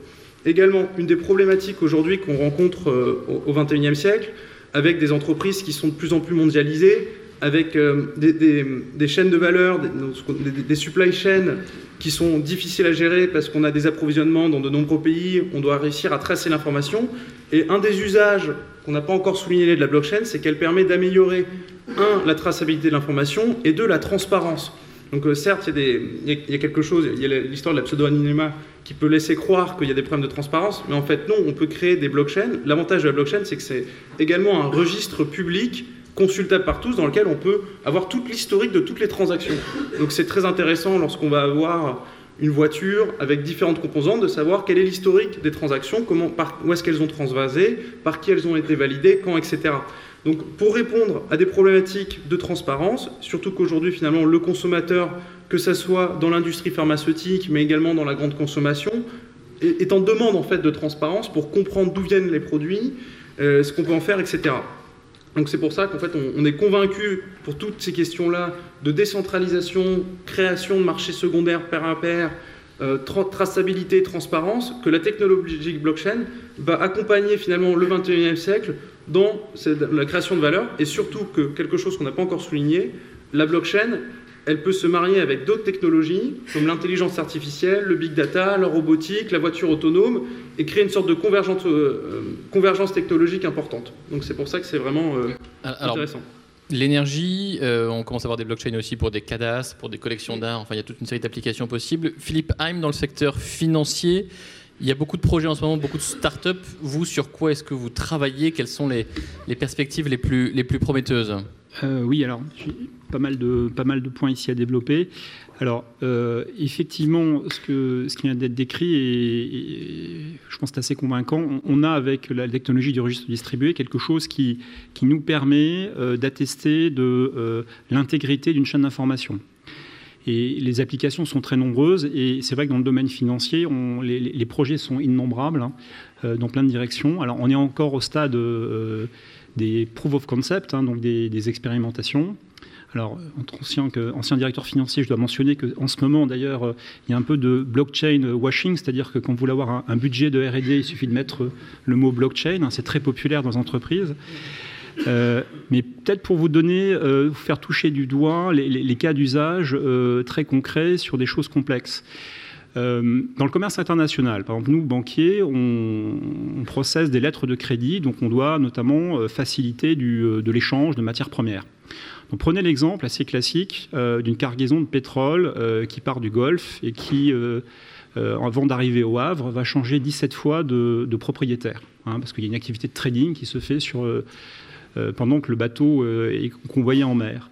Euh, grâce au blockchain, on va pouvoir, de manière infalsifiable et en protégeant encore une fois l'intégrité de, la chaîne d'information, s'assurer d'où vient le pétrole, où il a été extrait, quel a été le vendeur, euh, quel est le nom du bateau, quel est l'armateur, euh, quels sont les, différents intervenants, différents propriétaires avant que ça arrive au port. Alors ceci c'est fondamental, notamment aujourd'hui, hein, parce que compte tenu des, règles internationales, des règles notamment en matière d'embargo, euh, il est crucial pour les banquiers de s'assurer notamment qu'il n'y a aucune transaction ou élément dans la chaîne qui fait intervenir des pays sous embargo. Donc, euh, alors les embargos, ils sont multiples, hein, ceux décidés par l'Union européenne, mais également les États-Unis. Et vous savez que pour les banques, c'est quelque chose qui est important, euh, de montrer que dans une chaîne, à aucun moment on, a traité une monnaie ou avec un intervenant qui peut être iranien, syrien, cubain. Euh, donc ça, c'est un cas d'usage qui est très clair. On a, on a monté effectivement un, conglomérat avec différents partenaires bancaires pour développer ce type de, solution. De même, on s'associe, on a une annonce aujourd'hui, euh, dans euh, tout ce qui est règlement livraison de devises. On peut également... à, travers le blockchain, assurer la sécurité et l'intégrité d'opérations. Donc ça, ça existe déjà, c'est déjà euh, quasiment, on est, on est plus Alors, on a les, on a les prototypes, on l'a pas développé à salle industrielle. Euh, effectivement, la problématique qu'on a aujourd'hui encore, c'est effectivement la scalabilité euh, de la technologie, comme, comme il a été indiqué. Aujourd'hui, juste pour vous donner quelques ordres de grandeur, compte tenu des contraintes de, de, de enfin, associé à, l'algorithme, euh, on peut processer 5 euh, opérations, 5 euh, à 15 opérations blockchain par seconde. Et on évoquait que dans les, nouvelles technologies de paiement, alors c'est plus que 50 000. Visa, Mastercard et, plus fort, Ant Financial les Chinois, ils processent 100 000 opérations de paiement par seconde. La filiale d'Alibaba, hein, c'est oui, Exactement. Aurélie Jean, comment est-ce qu'on résout effectivement ce problème de, scalabilité, de mise à l'échelle euh, Vous l'avez dit, hein, il y a encore assez peu d'applications euh, qui sont vraiment effectives aujourd'hui. Alors si je connaissais la solution, je ne vous la dirais pas, je la garderais pour moi en tout cas. non, plus sérieusement, euh, oui, comme Philippe l'a dit, en fait, donc il y a, enfin moi je, vois de, ma connaissance d'utilisatrice et observatrice, en fait, le, bottleneck, c'est vraiment l'algorithme de consensus et la, la la, lenteur, mais en même temps qui est nécessaire. Donc ça a été un choix, comme, euh, comme l'a dit euh, Clément, pour euh, justement valider l'attachement d'un bloc, à la chaîne et donc de valider la transaction ou l'opération plus généralement. encore une fois, moi je, pense vraiment que on pense blockchain, on pense finance parce que ça vient de la crypto-monnaie, mais encore une fois, je pense que les applications sont encore beaucoup plus larges et elles peuvent faire plein de choses. Vous avez parlé pour le supply chain, la traçabilité, la traçabilité alimentaire. Euh, Philippe a donné l'exemple du pétrole. Et moi, en fait, je, je, pense qu'il y a encore plein d'autres choses ailleurs que dans la finance. Enfin, encore une fois, parce que la finance de marché ou la finance de retail, donc euh, tu parlais de Visa, voilà, c'est compliqué vu les temps d'exécution. Euh, cela étant dit, justement, il y a beaucoup de choses qui sont faites dans la blockchain. C'est-à-dire que c'est, faut pas l'oublier, c'est-à-dire que même si les cas d'usage sont pas forcément là, et, euh, il y a énormément de startups, il y a énormément de recherches sur la blockchain. Donc, tu parlais du buzzword, je pense qu'on peut le dire. Il y a 20 ans, il fallait faire de la nano. Euh, il y a 5 ans, encore maintenant, on peut mettre le mot IA partout euh, et, il y a le mot blockchain. Voilà, donc ça, c'est un petit buzzword. Mais en même temps, moi, je, moi, faisant de la recherche, je dis que les buzzwords, ça permet aussi de, développer une émulation et de permettre à la recherche de, s'enrichir intellectuellement euh, aussi. Et dans un champ très vaste. Exactement. Donc je trouve ça plutôt, ça force les gens à innover et à voir out of the box. Donc, donc voilà, donc pour moi, encore une fois, c'est la limite aussi, alors ça je ne sais pas si c'est possible, ça peut-être que euh, euh, Clément pourrait nous dire, mais est-ce que c'est possible justement pour essayer de lever ces limitations en termes de temps, de, pour justement euh, permettre la scalabilité, en tout cas à une certaine échelle. Est-ce que c'est pas possible justement d'avoir des solutions hybrides, c'est-à-dire d'avoir la blockchain qui s'articule, qui navigue en parallèle d'une technique traditionnelle pour permettre justement d'améliorer la scalabilité, en tout cas sur des, pas dans tous les domaines. Encore une fois, je ne pense pas que ça puisse être applicable à la finance de marché, mais en tout cas à d'autres domaines euh, financiers. C'est exactement ça. En fait, il y, y, a beaucoup de recherches en cours. Ce qu'il faut bien comprendre, on parle beaucoup de scalabilité, etc., mais il faut garder en tête que la technologie blockchain, c'est une technologie jeune. Donc elle a seulement 10 ans. Et euh, je ne sais pas si on se rappelle euh, d'Internet en 1980. Ce n'était pas forcément un outil très performant. Donc, euh, pareil, les, premières voitures en 1920-1930, ce n'était pas forcément les bolides qu'on a aujourd'hui. Donc dans l'évolution technologique, ce qu'il faut garder en tête, c'est qu'il y a un temps de maturation de la technologie, il y a un moment de rupture, et après, à partir de cette rupture, vient se superposer des couches technologiques qui permettent à la technologie d'évoluer pour être toujours plus performante. Donc quand on dit plus performance, c'est maximiser sa performance en minimisant l'énergie nécessaire pour y arriver. Mais justement, la blockchain, aujourd'hui, en fait, on parle du Bitcoin, mais il y, a, 70 blockchains dans le monde. Il y a Ethereum qui permet le déploiement de 70 contrats, mais il y a aussi une blockchain qui s'appelle Komodo qui permet de faire euh, plus de 40 000 euh, transactions à la seconde, donc qui serait l'équivalent de Visa. Pourquoi? Parce qu'il y a des solutions technologiques qui existent, comme le Lightning, le Lightning Network, l'Atomic Swap, le Summary Swap, qui permet de faire des transactions intra-chaînes, etc. Donc c'est des termes qui sont très techniques, très informatiques, mhm. mais il y a toute une communauté de développeurs qui existent dans le monde et qui sont là pour optimiser le code, améliorer, créer des blockchains toujours plus performantes Donc le problème de scalabilité, à terme, ne sera plus un problème. Il y a justement une question sur Twitter, euh, sur Toguna, pardon, sur le Lightning Network de Bitcoin, ne résout-il pas le problème de scalabilité? Pas complètement. Pas complètement? Qu'est-ce que c'est le Lightning Network? Vous pouvez peut-être expliquer aux, Alors moi je, aux profanes. je pense que vous saurez mieux que moi, mais le Lightning Network c'est une couche qu'on met au autour en fait d'une structure blockchain euh, pour justement euh, améliorer la scalabilité, mais technologiquement je, je- je ne l'ai jamais euh, regardé. En fait, l'idée, ça, ça reprend un petit peu. C'est marrant parce que quand on regarde la, chaîne de valeur blockchain, on a toujours euh, la première idée originelle, c'était de, révolutionner le système bancaire. On se rend compte qu'on est obligé de le recréer pour y arriver. Donc, le Lightning, le Network, c'est quelque chose qui existe déjà dans le. C'est de créer des sortes de champs de compensation. C'est au lieu de se dire, on va faire, euh, mettons, moi je veux faire des transactions avec euh, Monsieur Heim. Et euh, donc on va s'échanger euh, euh, 5 euros, 2 euros toute la journée, etc. En fait, plutôt que les enregistrer toutes dans la blockchain, on va se dire, bon, on, va, voilà, on va finalement Ah. Ouvrir un canal entre lui et moi en dehors de la blockchain, on s'échange, à la fin on clean nos positions et on va faire que la dernière transaction qui vient cleaner. Donc là, ça permet de gagner en scalabilité et de créer des petits, des petits réseaux comme ça de, de transactions. Entre autres. ouais. Eric Largevec, quel peut être pour vous le, le point de bascule d'une diffusion de la technologie blockchain à plus grande échelle? Bah, je, je vais reprendre ma, ma casquette de, de faux monnayeur. Euh, on- Aujourd'hui, il y a quand même des, usages euh, de la, de crypto-monnaie, ou de la fausse crypto-monnaie, hein, ou des crypto-actifs. Euh, et euh, s'il est vrai qu'on peut prévoir énormément de choses avec la blockchain, il n'en reste pas moins qu'il y a des millions de personnes qui utilisent le Bitcoin, l'Ethereum pour effectuer des transactions dans un univers décentralisé et distribué. Donc il y a quand même de véritables cas d'usage. Euh, mais il est par contre certain que de par euh, bah, les difficultés, enfin la grande spéculation et la grande variabilité euh, du prix du Bitcoin, on ne peut pas imaginer qu'un jour le Bitcoin soit la, monnaie universelle qui serait utilisée par, par tout le monde. Ça n'aurait pas tellement de sens. En tout cas, ce serait très compliqué à réaliser. En tout cas, je n'y crois pas.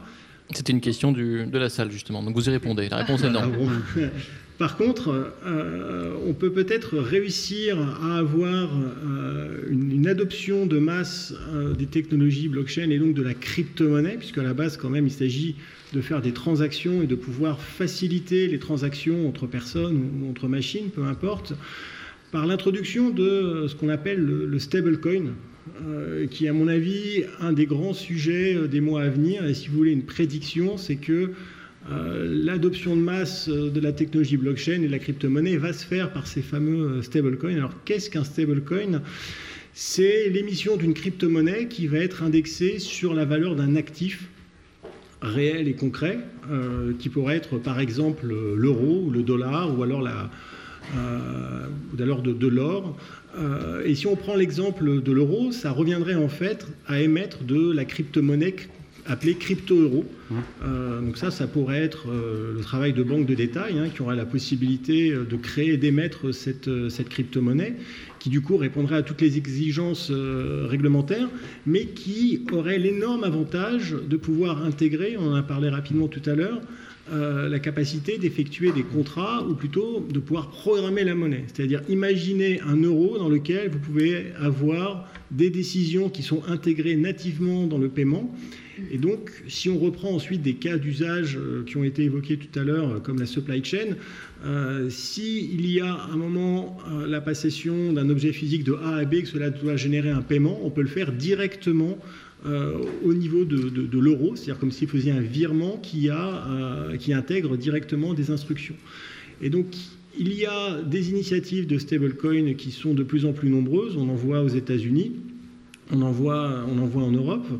Euh, et là, on pourrait imaginer avoir des cas d'usage assez concrets qui pourraient avancer rapidement, euh, puisqu'il y aurait à la fois le bénéfice de la technologie euh, blockchain qui permet ces échanges décentralisés, et de l'autre côté, une monnaie qui pour le coup serait plus une fausse monnaie, mais une monnaie euh, qui pourrait plus facilement résoudre les problèmes réglementaires euh, que l'on rencontre aujourd'hui sur les cryptoactifs type Bitcoin. Donc je pense qu'on va voir un petit peu deux voies. La, voie du Bitcoin qui va continuer, qui résout un problème qui est très différent, qui est la confiance en fait dans les États et dans les institutions. On a besoin d'avoir un contrepoids.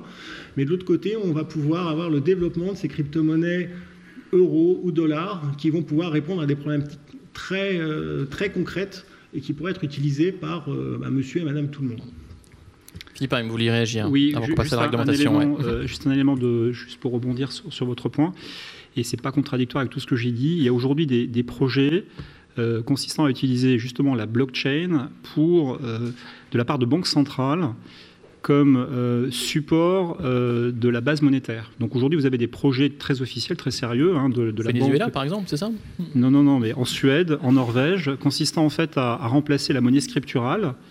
euh, ou carrément, c'est c'est le cas en- au Danemark, ce sont des économies qui sont extrêmement avancées où en fait on a, on a un retrait progressif du cash remplacé par de la monnaie électronique.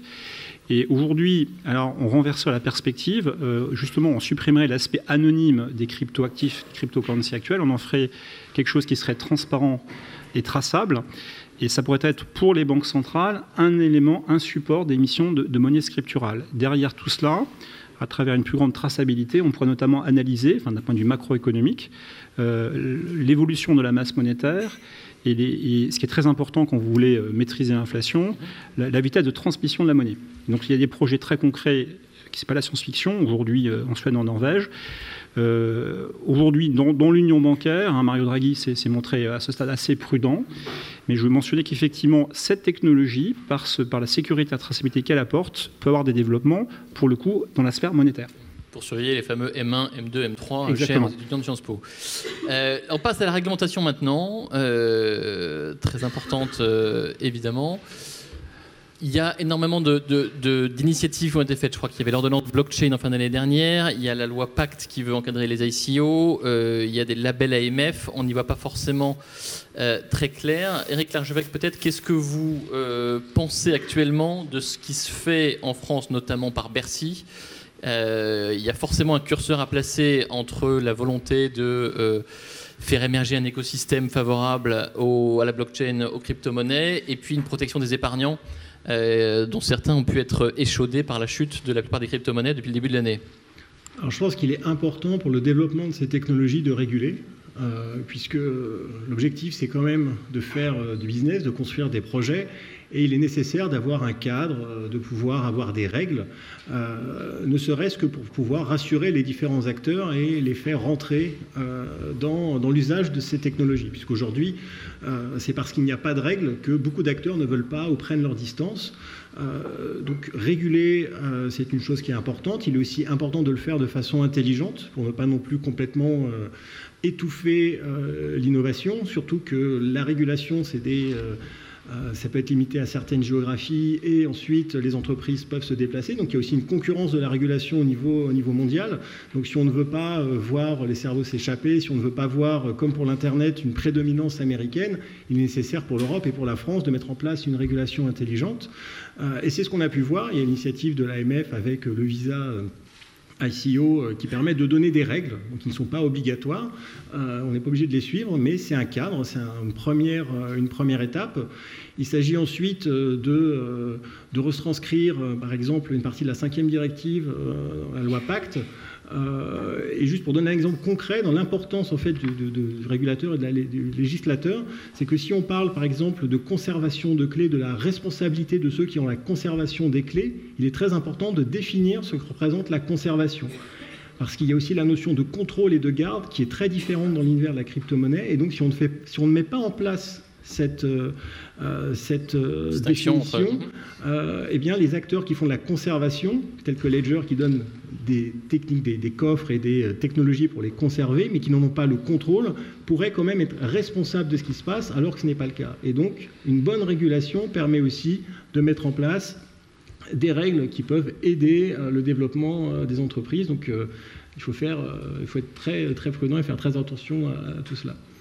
Clément Haim, même question? La réglementation, vous qui avez été euh, à Bercy euh, quelques années, on a un ministre qui est plutôt proactif en de, de réglementation. Est-ce qu'il l'est trop à vos yeux? Euh, alors moi j'ai plusieurs, réactions par rapport à tout ça. Moi je pense qu'il faut mettre en place un, cadre réglementaire pragmatique. Ce qui m'a beaucoup frappé récemment, c'est quand j'ai été visiter Alibaba à Guangzhou en Chine, et juste de réaliser qu'en l'espace de, de 4 ans a été mis en place une infrastructure à partir d'un e-commerçant euh, Alibaba qui, a souhaité remonter la chaîne de valeur et sécuriser les, les paiements, qui a développé donc Alipay, puis ensuite un établissement de crédit. Aujourd'hui, ce conglomérat est capable de processer en termes de paiement 600 millions, 700 millions de, paiements par an. On est sur des volumes considérables. En, l'espace de 4 ans, ils ont atteint les, euh, les, grands euh, processeurs américains. Et tout ça, ça, a été rendu possible car un cadre réglementaire qui était pragmatique. Et je pense que précisément en France, euh, il faut trouver le bon équilibre entre la réglementation, évidemment, qui protège les, les épargnants, qui s'assurent de, la traçabilité des flux, en même temps qui ne décourage pas l'initiative. Donc je pense qu'effectivement, le, cadre qui est proposé est un cadre qui est, pragmatique, notamment le, concept de visa facultatif. Ça va introduire une discipline, on va codifier effectivement... Euh, euh, cette pratique euh, qu'on n'a peut-être pas ici développée, mais ce, qui est, considéré, c'est dans quelles conditions on va pouvoir organiser des levées de fonds en cryptoactifs ou crypto-monnaies. Les fameuses ICO dont on parlait. Voilà, les mhm. fameuses ICO. Euh, vous voyez bien que quand on, fait appel public à l'épargne, que ce soit euh, en action euh, ou en dette, quand on émet des obligations, il y a aujourd'hui un cadre réglementaire qui est draconien. Hein, quand on est une banque et qu'on procède à ces opérations, naturellement, ce cadre législatif réglementaire serait exorbitant s'agissant bah, de, cette industrie naissante. Hein. D'où cette idée d'avoir des visas qui seraient facultatifs, mais avec un cahier des charges qui établirait des bonnes pratiques. Alors juste pour donner une idée sur les, ICO, euh, il y en a eu pour un volume au niveau mondial d'à peu près, on a levé 10 euh, milliards euh, équivalent euros en 2017, on est passé à 20 milliards en 2018. Il faut comparer ça à une levée de fonds au niveau mondial en equity et en dette de 800 milliards. Donc ça reste petit. 40% des opérations ne vont pas à leur terme. Les opérations unitaires sont moins d'un million d'euros de dollars, mais ça progresse assez vite. Donc c'est un élément euh, naturellement qui, euh, qui, est intéressant et il faut trouver encore une fois le cadre euh, adéquat. je crois que l'enjeu c'est de, faire en sorte que, que, la place financière de Paris puisse être un, terrain de développement de ces technologies. Oui, Clément Tegui, même question. Mhm. Je voulais juste rebondir. Je pense que l'ordre de grandeur de comparer des levées de dette ou de l'equity de 800 milliards, c'est pas forcément tout à fait bon parce que donc ICO, pour ceux qui savent pas ce que c'est, c'est Initial Coin Offering. Donc ça serait le pendant en, token d'une IPO, donc d'une introduction en bourse. En fait, c'est pas vraiment la même chose parce que lorsqu'on va faire une, ICO, on va vraiment être dans la vie d'une entreprise, ce qu'on appelle en early stage. Donc vraiment euh, des investisseurs de type venture capital. Donc là, les montants de levée dans le monde pour des entreprises en venture capital est beaucoup moins élevé que 800 milliards, je pense. Mais en tout cas, ce qui est important lorsqu'on parle de la réglementation euh, de l'AMF, c'est que voilà. Donc l'ICO, c'est la démocratisation du venture capital. Donc c'est donner au plus grand nombre la possibilité d'investir dans des startups avec des projets innovants. Donc euh, pourquoi c'est avantageux pour l'investisseur et pour le consommateur, l'ICO Alors d'une part, pour, pour l'entrepreneur, c'est plus facile de lever finalement un million d'euros en demandant un, un euro à un million de personnes que deux fois 500 000 à un fonds de venture capital. Donc ça permet de faire baisser un certain nombre de barrières pour des jeunes entreprises pour trouver facilement des fonds et euh, pouvoir euh, ensuite utiliser ces fonds pour se développer. Pour l'investisseur, pourquoi c'est intéressant? Parce que c'est vraiment une démocratisation de l'investissement en VC. Donc il n'y a plus besoin d'être professionnel pour pouvoir bénéficier de la croissance qui est portée par des entreprises très innovantes. Donc ça, c'est les avantages. Mais en face de ces avantages, il y a nécessairement des inconvénients. Et l'inconvénient, le premier, c'est que, en fait, le, venture capital, c'est un métier, c'est un métier risqué, avec des, personnes qui sont formées pour ça, avec un milieu des affaires qui est structuré autour de ça, donc avec des due diligence financières et stratégiques qui permet d'évaluer les risques de chaque projet. Or, l'information qui est émise lors d'une ICO, donc euh, les fameux white paper, ne permet pas de mesurer pour un investisseur particulier non initié au milieu de la finance de mesurer les risques d'investissement. Donc le but de l'AMF à travers de ce passeport, c'est à mon sens voilà, de, donner les clés de compréhension aux investisseurs particuliers pour pouvoir mesurer les risques. Mais donc, donc nous, on a pu participer euh, avec Accuracy aux tables rondes de l'AMF pour pouvoir déterminer quelle est, quelle est, la législation à mettre en place. On était très favorable au passeport parce qu'en fait, c'est quelque chose qui est basé sur la base du volontariat, où c'est une, une, entreprise qui peut prendre la possibilité d'aller voir l'AMF pour avoir un passeport. Une fois qu'on a ce tampon AMF, on est censé avoir, euh, avoir des comptes qui ont été audités, mais également un business plan qui a été validé, une faisabilité du projet. Donc ça a pour but de rassurer l'investisseur. Mais, euh, mais ce qui donc c'est, ce qui est bien, c'est que c'est sur la base du volontariat, donc ça ne crée pas un cadre trop rigide, mmh. parce qu'encore une fois, c'est un écosystème qui est très jeune, qui a encore besoin de beaucoup d'innovation, euh, de beaucoup d'argent investi et de temps pour pouvoir faire émerger des solutions avec des utilisations, des utilisations vraiment prégnantes.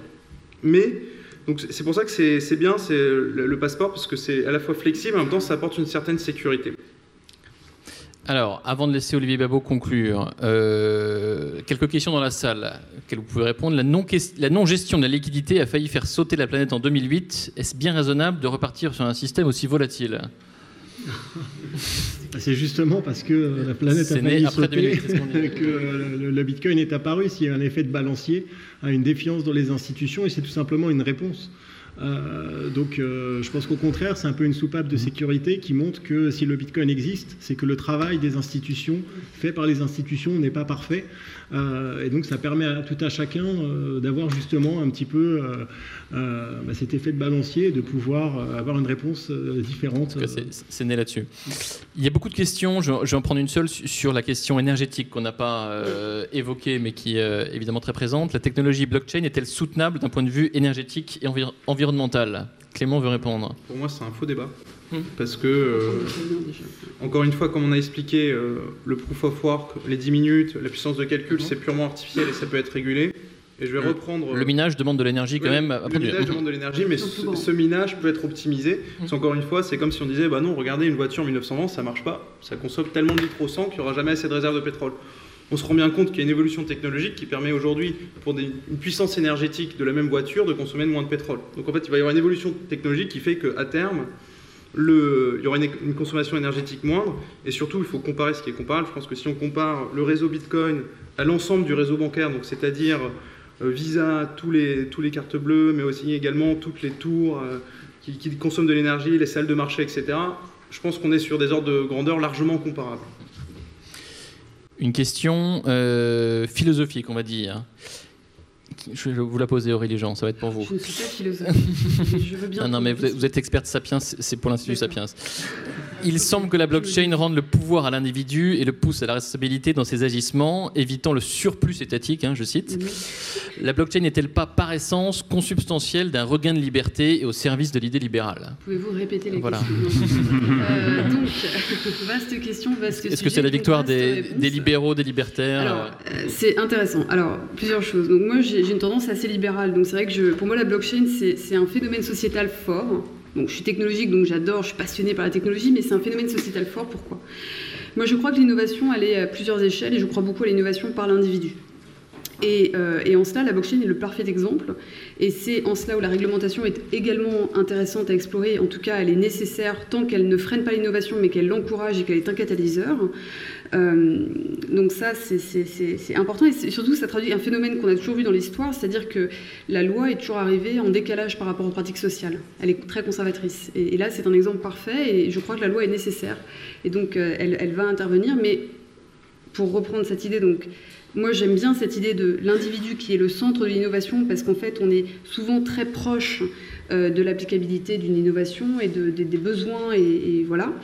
cela étant dit, à mes yeux, ça ne peut pas vivre seul parce que je crois aussi à certaines réglementations tant qu'elles sont un catalyseur et non un frein pour, euh, pour l'innovation.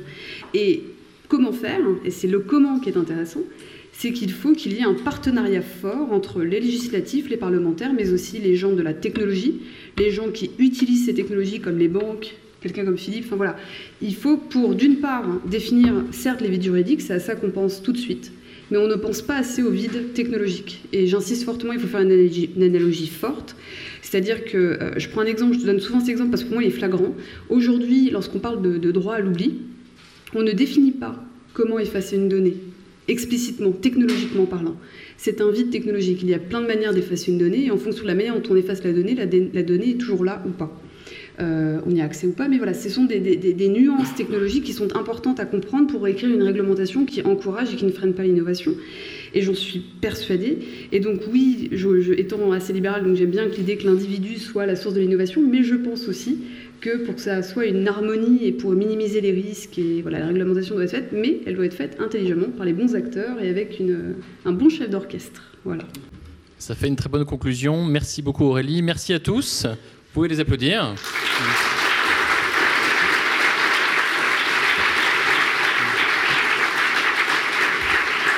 Merci beaucoup. Je vais vous inviter à regagner vos, vos places. Et je vais appeler Olivier Babot, le président de l'Institut Sapiens, pour qu'il nous dise ce qu'il a retenu de ces débats.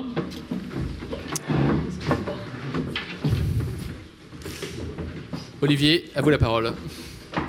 Merci Guillaume. Euh, tellement de choses changent que peut-être qu'on irait plus vite en faisant la liste des choses qui vont rester. Et il y a quelque chose qui ne va pas changer à mon avis, c'est la reconnaissance.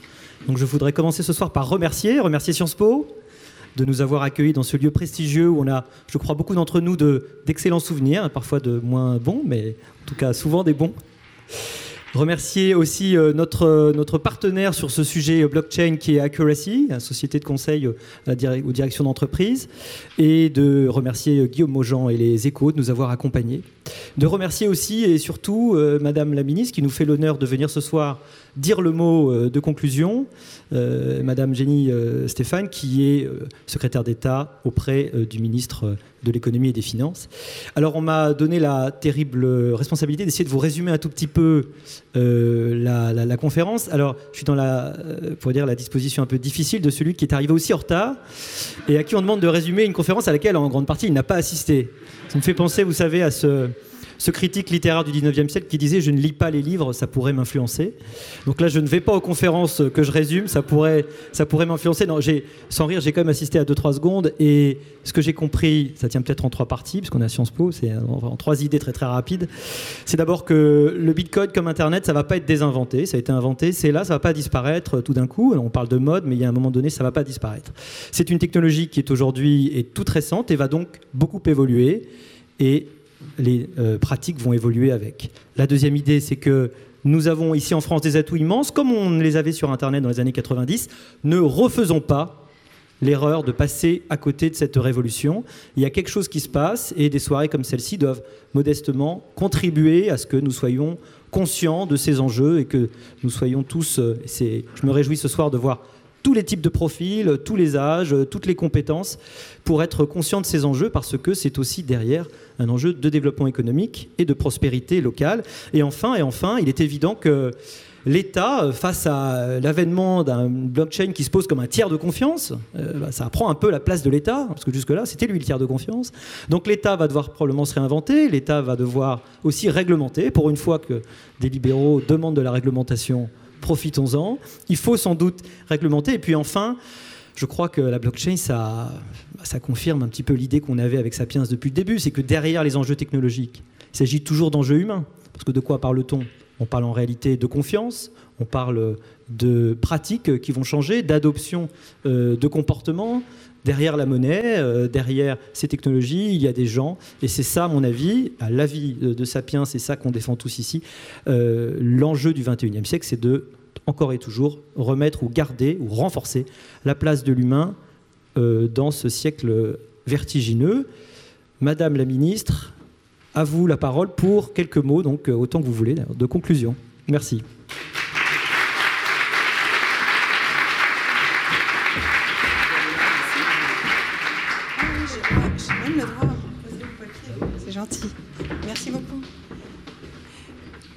Merci, merci de, l'invitation et bravo pour le choix du thème de la série de conférences. Euh, ce sujet de la blockchain qui, euh, qui, est passionnant et je suis heureuse de voir l'affluence euh, ce soir. Alors pour parler spécifiquement des crypto-monnaies qui sont le, thème de ce soir, je voulais commencer par une question que je me suis un petit peu posée, je ne sais pas si elle a été posée ce soir, c'est est-ce que les crypto-monnaies vont rendre obsolètes les monnaies fiduciaires Et est-ce qu'elles vont rendre les États inutiles? Alors je pense, je ne sais pas si vous avez débattu euh, euh, ce, point, mais je pense que nous n'en sommes pas là, euh, puisque les crypto-monnaies ne remplissent aujourd'hui aucune des trois grandes fonctions de la monnaie on ne les emploie ni comme véritable instrument d'échange, ni comme unité de compte, ni comme réserve de valeur. Et donc les monnaies conventionnelles ont encore de beaux jours devant, devant elles. Cela ne signifie pas que nous ne devions pas prendre les technologies crypto au sérieux. Et je pense que les cryptos méritent un cadre de réflexion spécifique. C'est bien l'objet de nos débats de ce soir, qui, concerne un sujet qui n'est pas facile, et il est important que tous les acteurs et les experts euh, réfléchissent sur ces questions. Pour ma part, je me contenterai de vous présenter l'approche euh, des pouvoirs publics, très modestement, euh, mais euh, il y a eu en effet une réflexion des travaux sur, cette thématique des cryptos. Et cette approche, je voudrais la résumer en trois mots, puisqu'on va rester sur le rythme ternaire, protection, ambition et pragmatisme. Euh, d'une part, la protection, le premier réflexe en tant que euh, membre du gouvernement, compte tenu de son ampleur, les États ne peuvent rester indifférents au développement des crypto-monnaies. Certes, il ne s'agit pas encore de craindre une déstabilisation du système financier international. Les monnaies virtuelles ne représentent que 0,5% du volume des monnaies en circulation. Et pour être encore plus précis, le montant des paiements mondiaux en Bitcoin représente moins de 1% des paiements en carte Visa ou Mastercard effectués aux USA uniquement. Mais face à la croissance de l'offre de ces actifs sur Internet, au buzz qui peut attirer les épargnants qui ne sont pas tous des experts, les États doivent remplir leur rôle de protection. Soutenir l'innovation ne dispense personne de mesurer les risques induits par le flou juridique actuel. Les risques de bulles spéculatifs, les risques de blanchiment, les risques de financement occulte, sans parler des risques de sécurité, car à l'heure actuelle, il y a bien des fraudes et des vols de crypto-monnaies. Je sais que certains des intervenants ce soir ont des solutions très pratiques. Euh, deuxième euh, thème, l'ambition. Une ambition euh, du gouvernement, car nous croyons profondément aux bienfaits de l'innovation dans l'économie. Nous ne voulons pas rester bloqués sur l'idée euh, que l'innovation est à craindre. Il faut savoir déceler les opportunités qu'elle peut offrir. Si une innovation, et même une innovation disruptive, a le potentiel de s'installer durablement et de créer de la valeur, nous voulons, autant que faire possible, euh, faire en sorte d'y être les meilleurs. Or, le secteur des cryptoactifs continue à évoluer, à mûrir, et personne ne, le prend plus pour un feu de paille. Même s'il y a encore des soubresauts, même s'il y a encore une grande volatilité qui font qu'on ne peut absolument pas le banaliser. Du point de vue de l'État, cela veut dire accompagner intelligemment, je crois que ce terme a été évoqué tout à l'heure, être extrêmement attentif à l'évolution des pratiques, avoir une évaluation dynamique des risques et inciter aux expérimentations. Et c'est ainsi qu'on en vient naturellement euh, au pragmatisme. Au XXIe siècle, il est indispensable qu'un entrepreneur euh, puisse ouvrir un compte en banque ou faire établir et certifier ses comptes. Et c'est pourtant difficile, voire impossible, pour de multiples entrepreneurs qui recourent à des émissions de jetons et qui ont du mal à accéder à ces services euh, de base. Et qui, pour cette, pour cette raison, envisagent parfois de se délocaliser hors de France.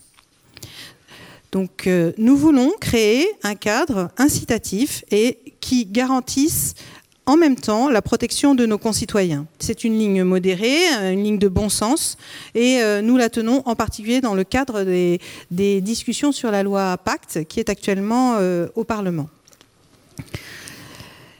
Les nouvelles formes de finance, les fintech, sont un atout unique pour la France. Il faut qu'elles puissent avoir un espace de liberté ce qui ne veut pas dire opérer en dehors de toute régulation.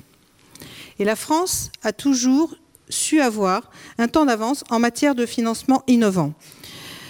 Nous avons permis le développement légal du crowdfunding en 2014. Euh, en décembre dernier, le gouvernement a adopté une ordonnance permettant d'utiliser la blockchain pour transmettre des titres financiers et nous sommes leaders euh, sur le développement de la finance, de la finance verte. Notre philosophie est la même sur les crypto-monnaies, c'est-à-dire d'essayer d'être à la pointe pour proposer un cadre juridique clair et pour exploiter pleinement tout le potentiel de l'innovation technologique. Donc nous avons l'ambition de proposer, d'ici la fin de l'année, un cadre intégré et cohérent pour le développement des cryptoactifs, avec trois briques essentielles. La première brique, qui a été évoquée tout à l'heure, c'est un cadre souple pour les émissions de jetons, les ICO. De nombreux acteurs privés se sont déjà emparés des crypto-monnaies. Le SAMU Social, qui a lancé une collecte de dons en Bitcoin en janvier dernier. Depuis quelques mois, l'UNICEF France, qui accepte des dons en crypto-monnaie et encourage le minage à son profit. Contrairement à l'émission d'actions ou d'obligations, l'émission de jetons permet à une entreprise, pour se financer, d'offrir aux souscripteurs de jetons un accès préférentiel à son produit ou à ses services. La loi Pacte va offrir un cadre innovant pour le développement des ICO sous la forme d'un visa, mais d'un visa facultatif. Nous prévoyons la création de ce visa optionnel délivré par l'AMF aux personnes morales établies en France et l'éligibilité à ce visa reposera sur le respect de critères simples. La qualité du white paper, du document de présentation, euh, contrôlé par l'AMF, un mécanisme de séquestre des fonds, un dispositif d'identification et de connaissance du client. Les acteurs ainsi labellisés figureront sur une liste blanche qui constituerait un gage important de respectabilité auprès des souscripteurs. Donc vraiment, la volonté de créer un cadre de confiance aussi pour les souscripteurs et pour euh, favoriser le développement euh, de ces outils. La deuxième brique de ce cadre euh, cohérent, c'est un statut volontaire pour les acteurs de la cryptofinance. Car aujourd'hui, le monde des crypto-monnaies et le monde des monnaies traditionnelles sont très cloisonnés. Les acteurs crypto peinent à gagner la confiance des banques. Nous devons apporter plus de transparence et de sécurité dans le fonctionnement de services d'investissement sur cryptoactifs. À cet effet, une régulation des intermédiaires en jetons, c'est-à-dire les plateformes de négociation, les services de conservation de jetons, les autres services d'investissement, euh, sera introduite dans la loi Pacte. Elle n'y figurait pas initialement et nous avons travaillé avec des professionnels, avec des parlementaires qui ont porté le sujet de compléter la loi sur ce point. Ce cadre, pour les intermédiaires de la cryptofinance, sera également fondé sur le principe d'un visa facultatif, donc un autre type de visa, octroyé par l'autorité des marchés financiers, qui fera office de guichet unique.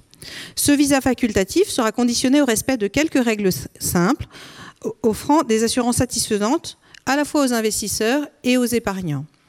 Un volet obligatoire sera toutefois prévu en matière de règles anti-blanchiment pour les plateformes d'échange et les services de conservation de jetons uniquement. Ce dispositif vise à apporter les assurances nécessaires en matière de protection des investisseurs, de transparence des flux. Cela favorisera l'accès de l'ensemble des acteurs aux services bancaires de base. Ainsi, dans le cadre des débats parlementaires sur la loi Pacte, un amendement a été adopté qui aidera les émetteurs d'ICO ayant obtenu, le visa AMF à ouvrir un compte bancaire dans les banques françaises. Et enfin, troisième brique, indispensable pour le développement de ces outils, c'est le cadre fiscal et comptable des cryptoactifs, c'est-à-dire un cadre attractif pour que en France, euh, ce type euh, d'activité euh, puisse s'installer et soit finalement favorisé par rapport à d'autres, ou au moins sur un pied d'égalité avec d'autres places financières. Il y aura donc c'est l'objectif pour cette fin d'année de mettre en place ce, cadre euh, comptable et les travaux sont déjà en cours euh, et euh, donc nous allons préciser les choses afin que dans le courant 2019 nous ayons donc ces, ces trois briques complémentaires de fonctionnement des marchés des cryptoactifs et des émissions de jetons en France. Voilà, donc beaucoup de, travail sur ces sujets et, un grand intérêt de la part du gouvernement. Euh, et je pense qu'on a beaucoup, beaucoup, beaucoup avancé au, cours des dernières euh, semaines. Euh, pour conclure et élargir sur le, thème de la blockchain,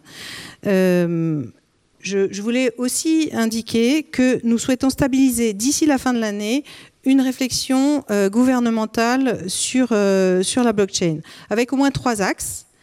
La façon dont l'administration pourrait elle-même utiliser la technologie blockchain, la diversification des usages de la blockchain dans tous les secteurs de l'industrie et des services, et le développement d'une offre d'enseignement supérieure en rapport avec cette technologie qui aujourd'hui euh, n'est vraiment bien représentée qu'au sein du pôle universitaire Léonard de Vinci. Donc euh, là encore, des voies d'approfondissement euh, et de réflexion pour aller plus loin dans l'utilisation de la blockchain en, France et, du développement des technologies blockchain. Nous continuons à mener ces réflexions de manière ouverte. Nous sommes preneurs de, des bonnes idées, évidemment des conclusions et des échanges de ce type de conférences. Et nous sommes preneurs aussi, bien sûr, et très accueillants pour euh, les, euh, les, entrepreneurs, pour euh, les chercheurs, pour les développeurs de technologies autour de la blockchain. C'est un enjeu important qui a toute sa place dans notre politique d'innovation. Donc bravo à tous pour ces débats et très bonne soirée.